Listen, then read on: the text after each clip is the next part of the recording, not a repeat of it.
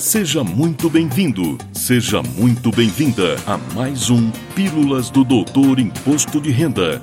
Dicas, orientações, notícias, informações úteis e conhecimento na dose certa. Com vocês, o professor Walter Kopp. Olá, vamos falar de imposto de renda. E o assunto de hoje, como tantos outros no imposto de renda da pessoa física, parece muito simples e que já sabemos tudo a respeito, mas tem sempre aquele detalhe que passa desapercebido e faz toda a diferença. Por isso, hoje vou falar de isenção de imposto de renda para portadores de moléstia grave. E como se trata de isenção, temos que seguir o que dita o artigo 111 do Código Tributário Nacional, que é a Lei 5.172 de 66, que diz que a isenção deve ter sua interpretação literal, ou seja, não posso ampliar ou restringir o que está na lei que outorga a isenção. E claro, nem usar outras formas de interpretação ou integração da norma. E de cara, lembro que o benefício, conforme o caput do artigo 1 da Lei 7713, lá de 88, se aplica somente aos contribuintes residentes no Brasil para fins fiscais. Portanto, não alcança o contribuinte não residente no país.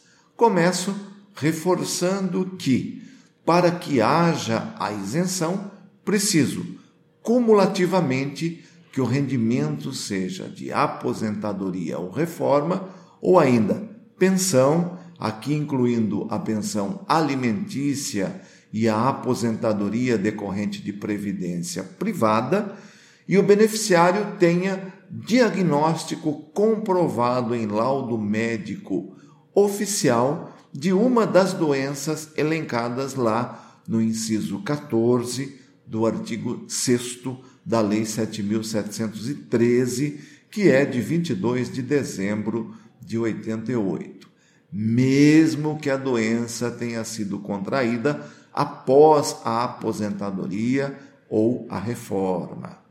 A isenção é sobre o total dos rendimentos de aposentadoria e pensão e os demais rendimentos, como, por exemplo, rendimentos do trabalho, rendimentos de aluguel, continuam sendo tributados normalmente.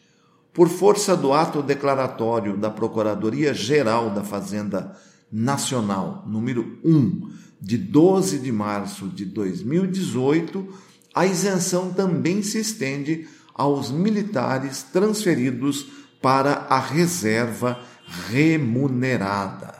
Com relação ao laudo, cujo modelo está na página da Receita na internet, por força do ato declaratório da Procuradoria-Geral da Fazenda Nacional, número 5, de 3 de maio de 2016, não precisa mais conter a validade quando a moléstia é passível de controle ou ainda comprovação de recidiva da enfermidade. O benefício é o que o juridiquês chama de personalíssimo. O que, que significa isso? Significa que não se transfere a terceiros. Explico melhor. Se alguém recebe uma pensão por morte de um contribuinte que era portador de moléstia grave e, portanto, isento, este rendimento somente será isento para o beneficiário da pensão se ele for portador de uma moléstia grave. Caso contrário, o rendimento será tributável. Outra questão que merece atenção e gera dúvidas é quando ocorre o pagamento de verbas que se enquadram no conceito de rendimentos recebidos acumuladamente para fins de tributação pelo imposto de renda da pessoa física. Vamos imaginar uma ação trabalhista que demorou anos até se chegar ao pagamento, e no momento do cumprimento da sentença, o beneficiário está aposentado e é portador de moléstia grave. Qual será o tratamento para esse rendimento recebido? Vamos analisar.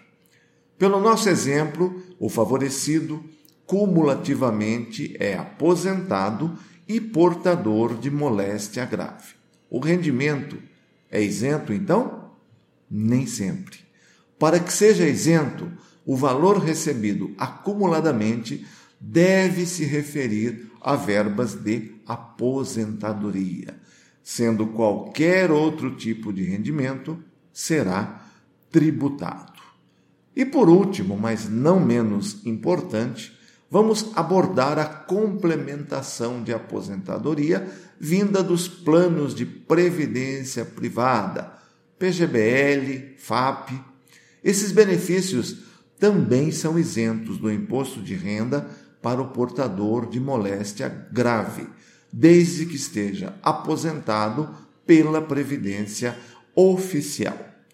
Uma questão polêmica com relação à Previdência Complementar diz respeito ao resgate antecipado de valores, ou seja, enquanto ainda não foram cumpridos os requisitos para o pagamento do benefício.